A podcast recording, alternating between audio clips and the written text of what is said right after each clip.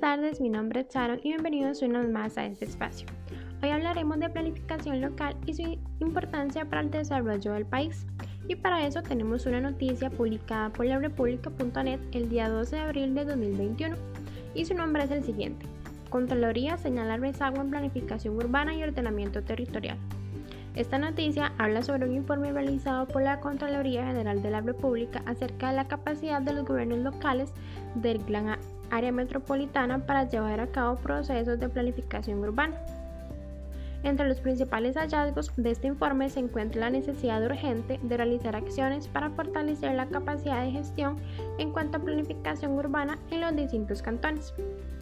Asimismo, persisten las brechas en trabajo intermunicipal e interinstitucional para desarrollar proyectos de ordenamiento y desarrollo urbano, lo cual parece ser a simple vista una problemática no tan importante. Sin embargo, como hemos visto a lo largo del curso, en gran parte el que los proyectos funcionen y se lleven a cabo depende de la articulación y el trabajo en equipo de las partes involucradas, si no es posible que el proyecto se desmorone. Sin embargo, no todo es negativo. El estudio evidencia la implementación de diagnósticos e implementación de sistemas tecnológicos para la inspección de construcciones, además de la aplicación de criterios y recomendaciones establecidas en instrumentos de planificación para la ejecución de proyectos conjuntos por parte de algunas municipalidades. Ahora sí, recapitulemos algunos puntos de la noticia y su incidencia en la planificación local. Primeramente, todos los procesos de planificación, especialmente en los locales, es necesario que exista una buena comunicación entre las instituciones involucradas.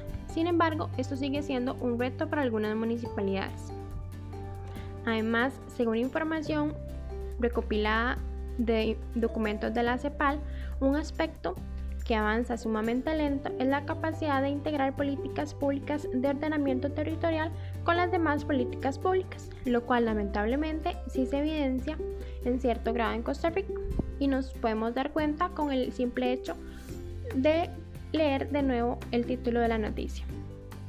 Y finalmente, algo positivo es que uno de los principales retos para los gobiernos locales en la toma de decisiones debido a las casas de datos del territorio. Sin embargo, con los resultados del informe se evidencia que en Costa Rica, al menos en la gran área metropolitana, sí existen herramientas que permitan recolectar información de sus territorios.